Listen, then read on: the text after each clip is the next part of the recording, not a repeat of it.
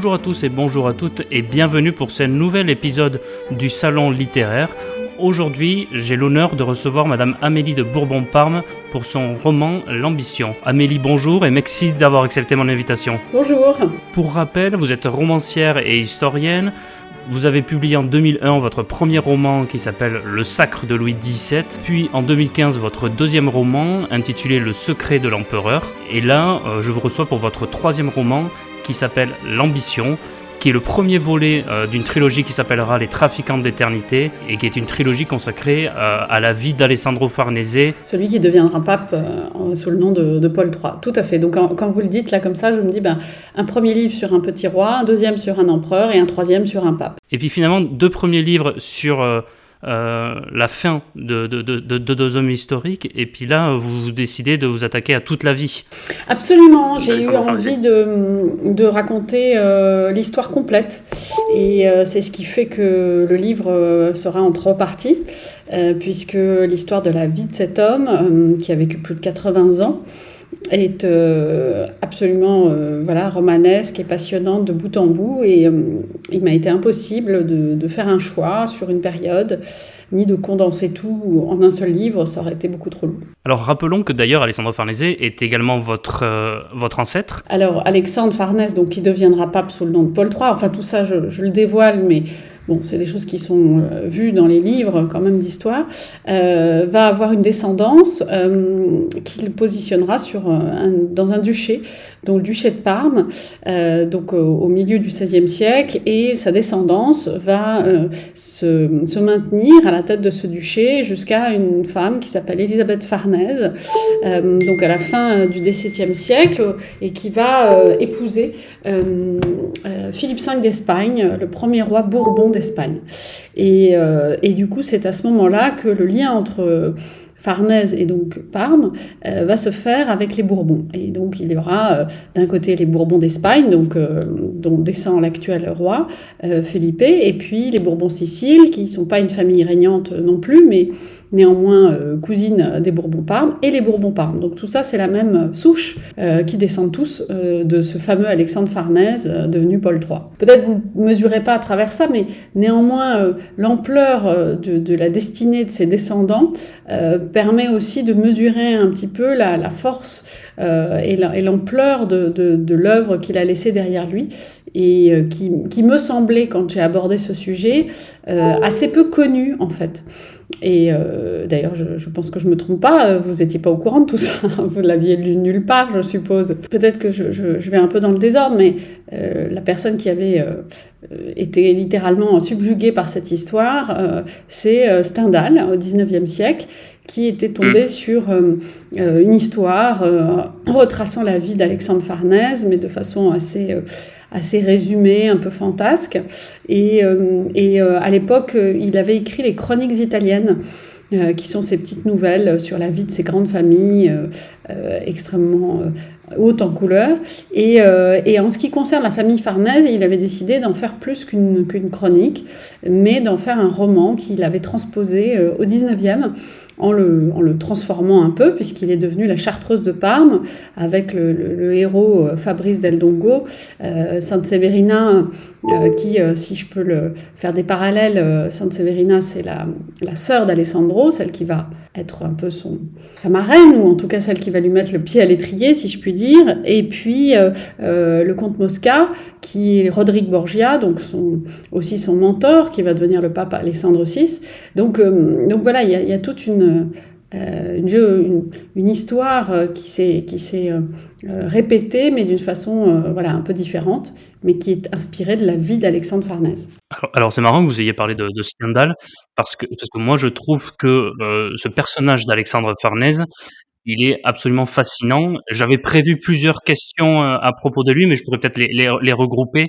il me fait d'ailleurs penser à, plusieurs titres à des héros romantiques, je pensais à Julien Sorel ou à Edmond Dantès. Et qu'est-ce qui vous a intéressé, au-delà d'être votre aïeul, qu'est-ce qui vous a intéressé dans ce personnage pour en faire un roman?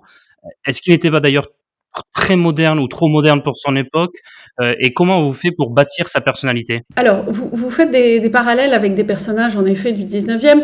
Euh, moi, j'aime je, je, beaucoup ces, ces, comparaisons, mais, mais en même temps, elles, me, elle me dérange et, et c'est à cause de ça justement que j'ai eu envie d'écrire aussi sa vie sous forme d'un roman.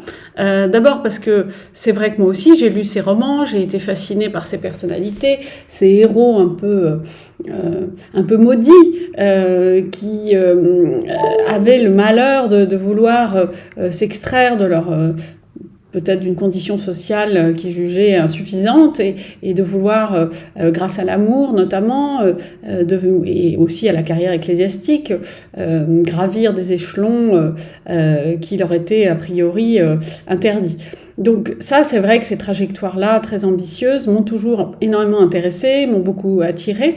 Et puis quand vous parlez euh, du troisième, la Edmond Dantès, euh, c'est vrai que ce personnage de Monte Cristo euh, est vraiment l'emblème de l'homme qui prend sa revanche.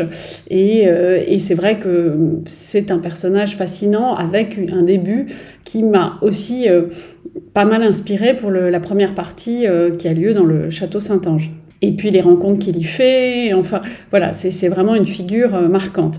Alors, pourquoi, euh, pourquoi ces figures-là me semblent aussi, euh, pas contestables, mais enfin, elles, m'ont toujours un peu intriguée parce que je trouvais que le, les grands auteurs qui avaient raconté ces vies euh, donnaient toujours une, une, image assez négative euh, de ces hommes ambitieux, euh, de ces hommes prêts à tout pour, euh, pour euh, arriver là où ils voulaient. Et, et du coup, il y a quelque chose d'un peu oui, voilà, un peu maudit euh, chez ces êtres qui voulaient euh, atteindre les sommets. Et donc, ils se brûlent les ailes et, euh, comme dans les illusions perdues, les choses se finissent pas forcément très bien. Alors, il y a une autre, figure aussi, il y a peut-être Lucrèce Borgia, c'est toute une, période avec Victor Hugo, Stendhal, Dumas, qui met en lumière ces destins un peu dramatiques et qui donne une vision assez romantique, en fait, de l'ambition, mais un peu, mais un peu sombre. Et moi, ce que je veux faire, et c'est pour ça d'ailleurs que j'ai appelé ce premier tome L'ambition, c'était de, de, pouvoir raconter euh, cette face euh, lumineuse, c'est peut-être un peu euh, positif, mais quand même de l'ambition, lui redonner ses lettres de noblesse et, de montrer que dans une époque euh, voilà très tourmentée où ces trajectoires-là étaient possibles, euh, on pouvait réussir entre guillemets sans forcément céder à à tous les travers de l'époque, euh, bien qu'il en ait profité, mais il n'ait pas été, lui, acteur directement. C'est-à-dire qu'il n'a pas été comme les Borgia, un homme violent, un homme corrompu, un homme euh, qui, aurait assassiné ou fomenté des, choses coupables.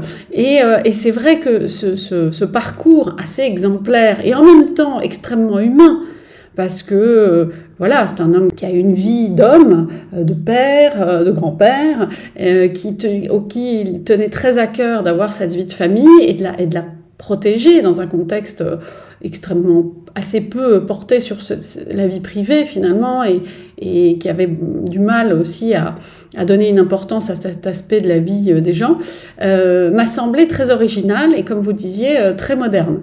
Et ça, c'était... à mon avis, euh, une face un peu inversée de, toutes les grandes figures qui tiennent aujourd'hui euh, une place si importante dans les imaginaires et qui contribuent à donner de l'ambition elle-même euh, une image un peu critique ou en tout cas négative.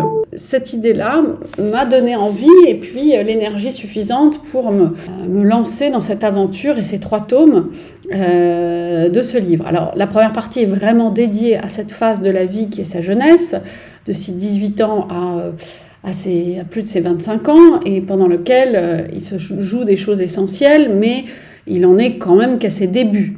Et donc dans les débuts, on est souvent amené à s'appuyer sur d'autres plus puissants, plus importants que soi. Et ça, c'est vraiment euh, une, période de la vie euh, où, euh, où on doit choisir un peu, non pas forcément son camp, mais on doit choisir ses appuis. Et là, ce qui m'a aussi beaucoup passionné dans ce destin, c'est qu'il il était capable à la fois de, oui, de, de manipuler, d'agir, de choisir, euh, mais d'être opportuniste, mais en même temps d'avoir la capacité d'être à l'écoute de, des occasions euh, qui se produisaient.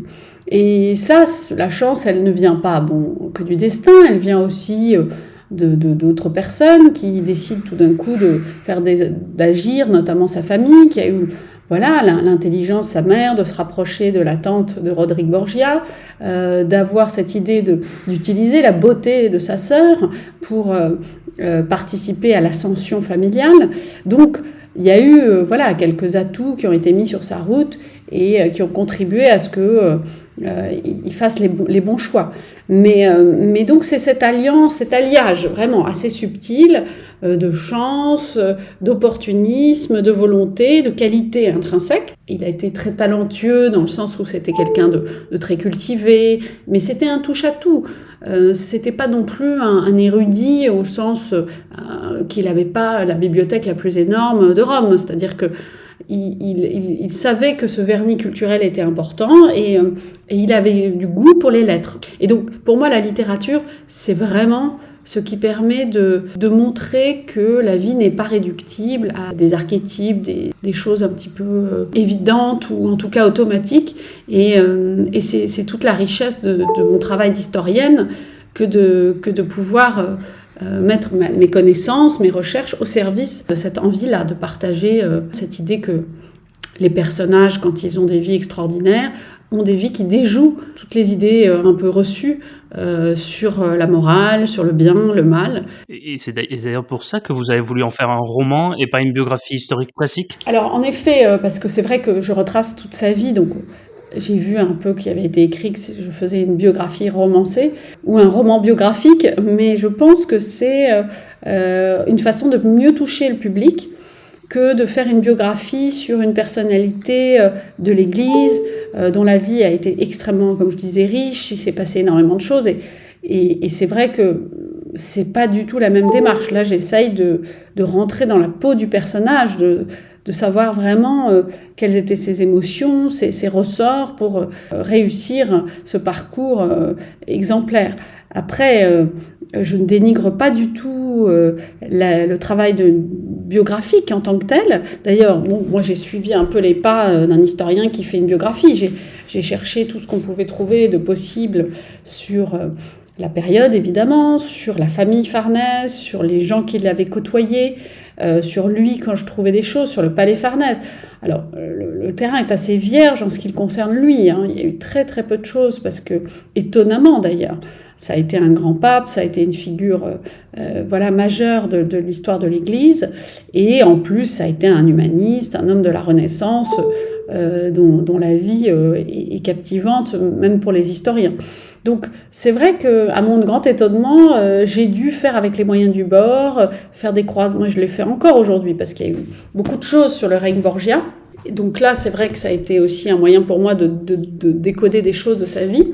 Et puis euh, après, il y a eu des choses sur Jules II, le précédent, le, pape suivant. Mais euh, sur Léon X, euh, Clément VII, les deux Médicis qui suivent, c'est moins actuel. Et puis sur les Médicis, il y a un peu à boire et à manger, hein, puisque c'est aussi une famille qui fascine énormément. Et, et là, on trouve de tout. Alors il y a des, livres d'Alexandre Dumas d'ailleurs qui sont très bien, mais euh, qui, permettent de retracer aussi euh, une époque euh, et qui est très inspirant puisque sur le plan du roman c'est très bien écrit. voilà, beaucoup de livres aussi en, anglais, en italien. moi je, n'ai pas été beaucoup voir du côté des archives puisque ça c'est un travail vraiment de très particulier et très très prenant. Donc j'ai passé plusieurs, années vraiment à travailler là-dessus. Donc c'est voilà, c'est un livre qui a une une sorte de véracité historique, euh, euh, quelle ambition, voilà, c'est le cas de le dire, euh, de restituer une époque, une personnalité, une famille au plus près, au plus juste de ce qui s'est vraiment passé.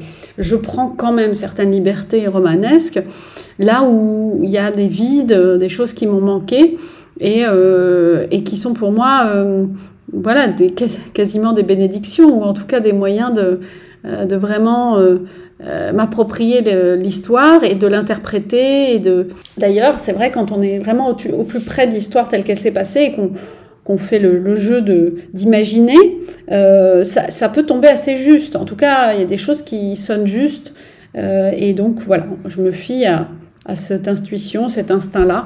Évidemment, les dialogues, tout ça est imaginé et, mis en scène hein, pour le, le plaisir, j'espère, du lecteur. Justement, pour le plus grand plaisir, j'avais une question euh, sur euh, le type même, le genre de, roman historique, parce que pour moi, en fait, euh, ce que vous faites dans, dans, ce roman est vraiment l'archétype même et parfait du, roman historique. Et pour moi, vous avez complètement compris et, et, saisi ce que doit être un, un roman historique. Et j'avais une question. Il y a souvent un débat sur comment traiter l'histoire dans un roman, etc.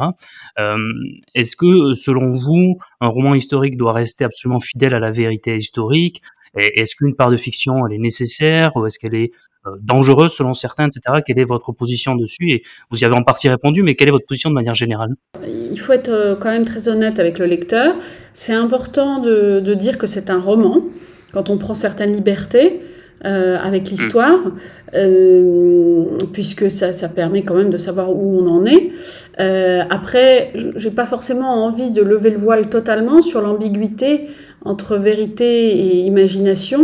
Dans le livre, quand on m'a posé des questions dans les conférences, tout ça, j'ai laissé un peu euh, l'ambiguïté planer. Quand c'est bien fait, que, que ça sonne juste, comme je vous le disais, et que c'est, on sent que c'est fidèle à, une époque et à une espèce d'esprit euh, euh de, du, du, du, personnage, je pense qu'on a tous les droits. Après, il vaut mieux ça qu'un roman extrêmement précis, pointu, méticuleux, qui prend aucune liberté et qui vous, vous tombe des mains, quoi. Et je trouve d'ailleurs que c'est dommage, euh, du coup, de ne pas s'attaquer, et ça a été d'ailleurs quelque chose de pas évident, hein, de, de s'attaquer, entre guillemets, à, à une figure euh, pontificale, c'est-à-dire quelqu'un qui est devenu pape. C'est quand même une figure sacrée, même quoi qu'on en pense, euh, ça représente quelque chose d'important. Et, euh, j'avais, j'avais peur de, trahir son intégrité, quoi, son âme, euh, en, racontant des choses un petit peu banales ou voilà. Bon, ça reste quelque chose qui me préoccupe, qui me taraude. Je me dis bon, est-ce que, je suis à la hauteur euh, du personnage? Il faut pas tomber non plus dans une trop grosse intimidation, parce qu'à la fin, on n'écrit plus rien, et puis on n'a plus aucune audace, et, puis on est loin du personnage, qui lui-même euh, était sans doute quelqu'un qui avait ce talent-là, euh, de rester ambigu, de, ne pas abattre toutes ses cartes. Donc, voilà, donc ce, sont des questionnements passionnants qui guident aussi mon travail. Je vous remercie. Nous allons procéder à une petite pause musicale durant laquelle nous allons écouter la lecture d'un extrait de votre roman. A tout de suite. Cette captivité avait duré près de trois mois. En m'évadant, je savais que je ne reviendrais pas à Rome avant longtemps. Je quittais cette forteresse comme on se quitte soi-même, ou comme on se défait de sa première peau la plus tendre, la plus lourde aussi. Une peau que l'on n'a pas façonnée, mais avec laquelle on est né. J'étais reconnaissante à ce château de m'avoir délesté de ce poids, mais d'en garder aussi pour que rien ne s'efface.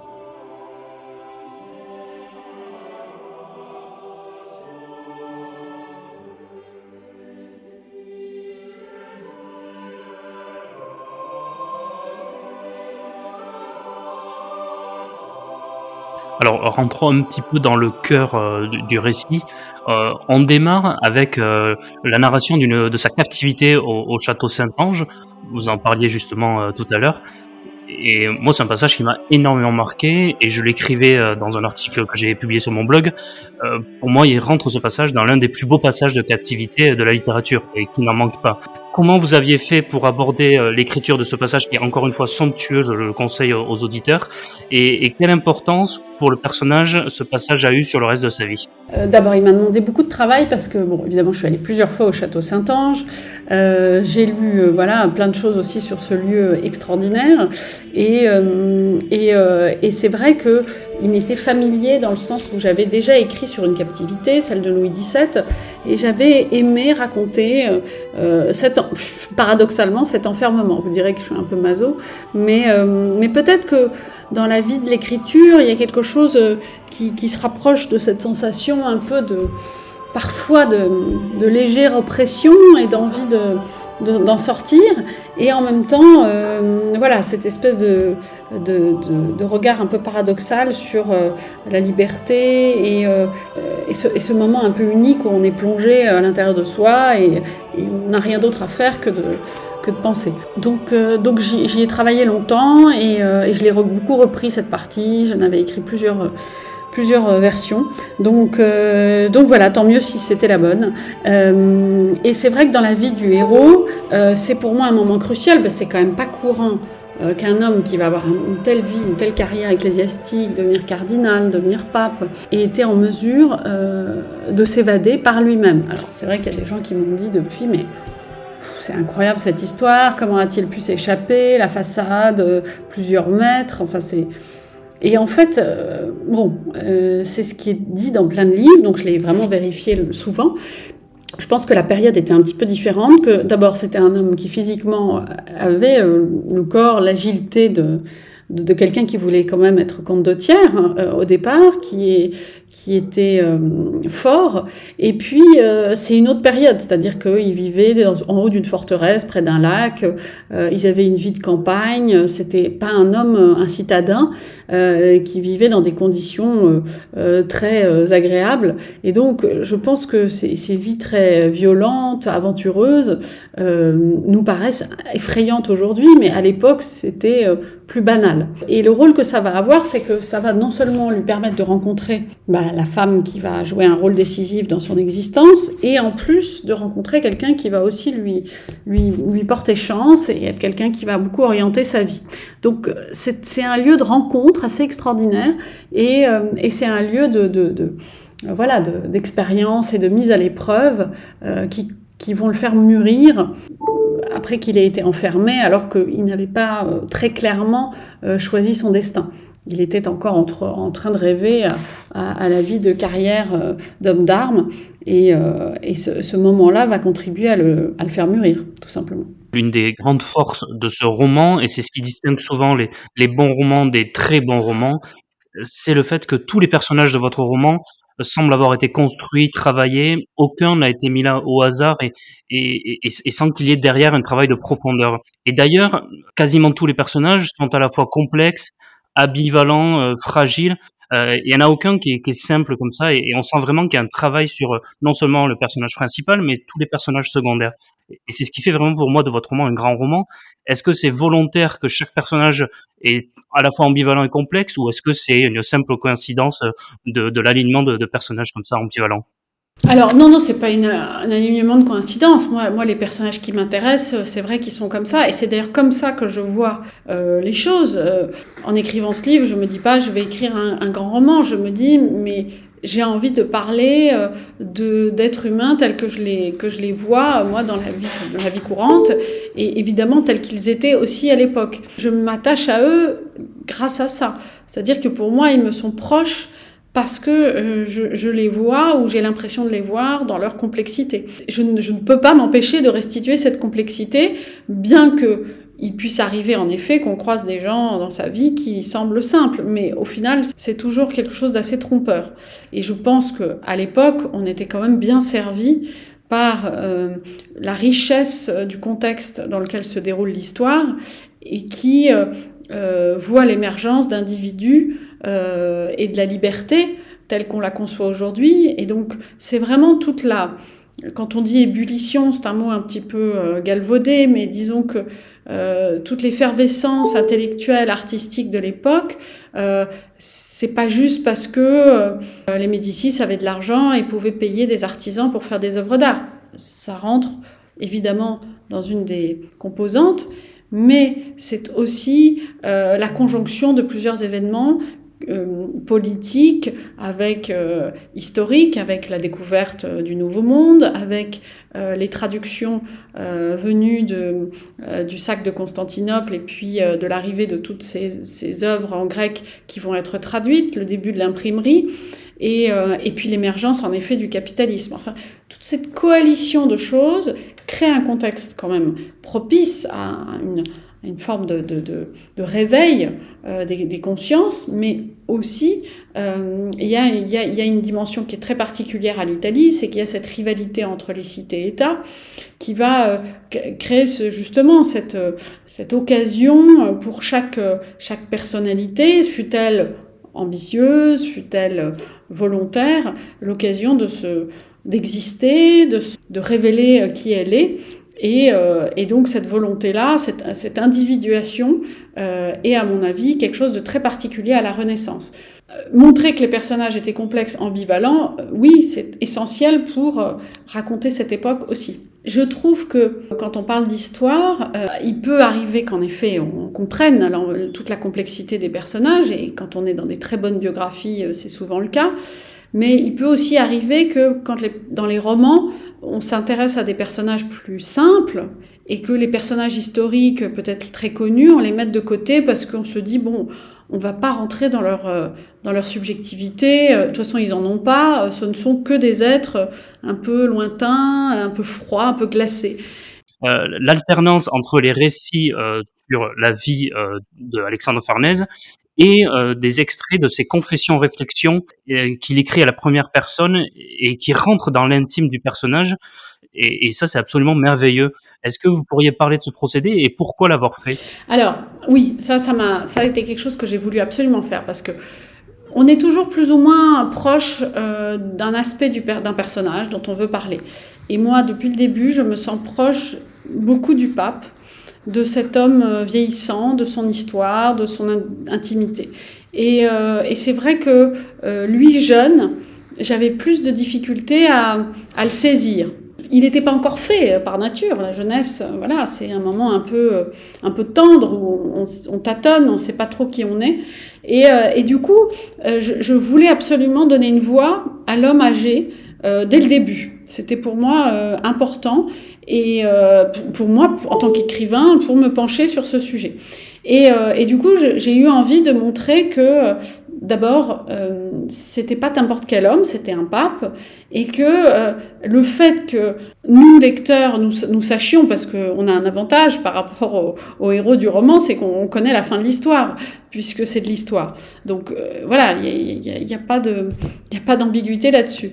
Euh, je, je, je, voulais que euh, ça soit clairement mis en scène dans le livre, c'est-à-dire que la fin de l'histoire soit tout de suite accessible et permette aussi de s'approcher encore plus près du personnage tel qu'il est euh, dans sa vie, dans sa jeunesse et dans les différentes étapes de sa vie. Et c'est aussi un moyen, et ça je l'ai presque découvert en le faisant, tellement c'était pour moi une nécessité, euh, c'est aussi un moyen de découvrir à quel point on peut avoir différentes façons de voir le monde en fonction de l'âge qu'on a, euh, de l'expérience qu'on a et du regard qu'on peut porter sur son passé. Euh, c'est quelque chose, je trouve, de très émouvant euh, et dont on profite pas assez puisque euh, ce sont en général des voix qui euh, sont séparées, des parties pris d'écriture qui fait que ça s'exclut. Euh, et donc là, je, je voulais pas m'en priver tout simplement. Et je trouve que euh, plus en le faisant, je me rends compte à quel point ça apporte quelque chose au récit, au présent et au regard que même le pape a sur lui-même, âgé. Euh, c'est comme si quelque chose continuait à bouger de cette histoire vers la fin de sa vie. Merci beaucoup. On se retrouve après une seconde pause musicale et une nouvelle lecture d'un extrait de votre roman. A tout de suite. La nuit enveloppe le palais du Vatican. J'ai ordonné aux camériens de plonger ma chambre dans l'obscurité totale. Je ne supporte plus ces lumières permanentes, ces torches qui brûlent la nuit, ces cierges qui traversent les âmes. C'est une des choses que je n'ai jamais aimées depuis mon arrivée au palais pontifical. La lumière perpétuelle, le jour ininterrompu, la nuit impossible.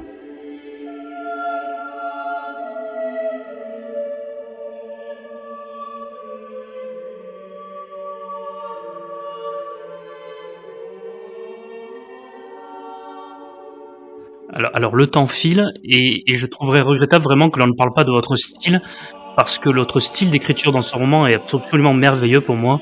Est-ce que quelque chose, est-ce que c'est quelque chose qui compte pour vous cette esthétique littéraire? Est-ce que c'est quelque chose que vous travaillez particulièrement?